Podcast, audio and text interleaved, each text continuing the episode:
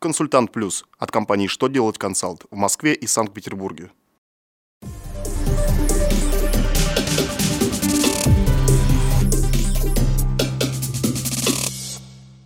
Добрый день! Для вас работает служба информации телеканала «Что делать ТВ» в студии Алексей Шардуба. В этом выпуске вы узнаете, в каком виде нужно отправить в ФНС пояснение по требованию инспекции, как планируют облегчить госрегистрацию, когда физлицы должны платить взносы на ОПС и ОМС. Итак, о самом главном по порядку.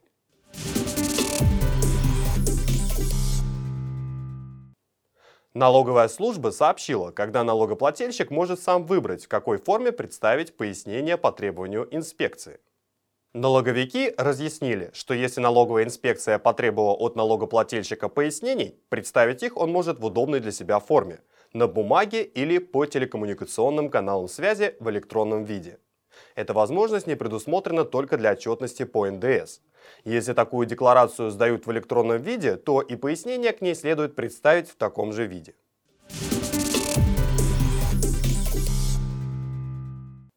Минфин разработал законопроект, по которому при регистрации юридических лиц и индивидуальных предпринимателей не нужно будет платить госпошлину, если документы подаются онлайн. Если проект примут, то при регистрации нового юрлица, изменений в учредительных документах, ликвидации физлица в качестве предпринимателя и прекращения деятельности ИП госпошлину не будут платить те, кто подает документы в электронном виде. Пока проект не внесен в Госдуму, однако планируется, что изменения должны вступить в силу с 2019 года.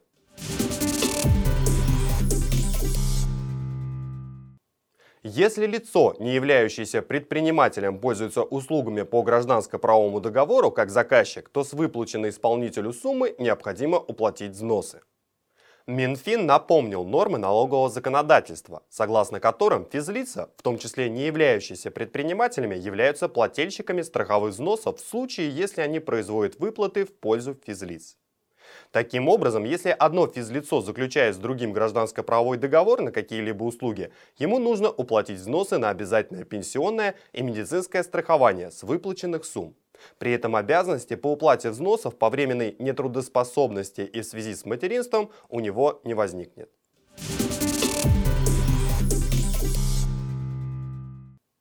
На этом у меня вся информация. Благодарю вас за внимание и до новых встреч.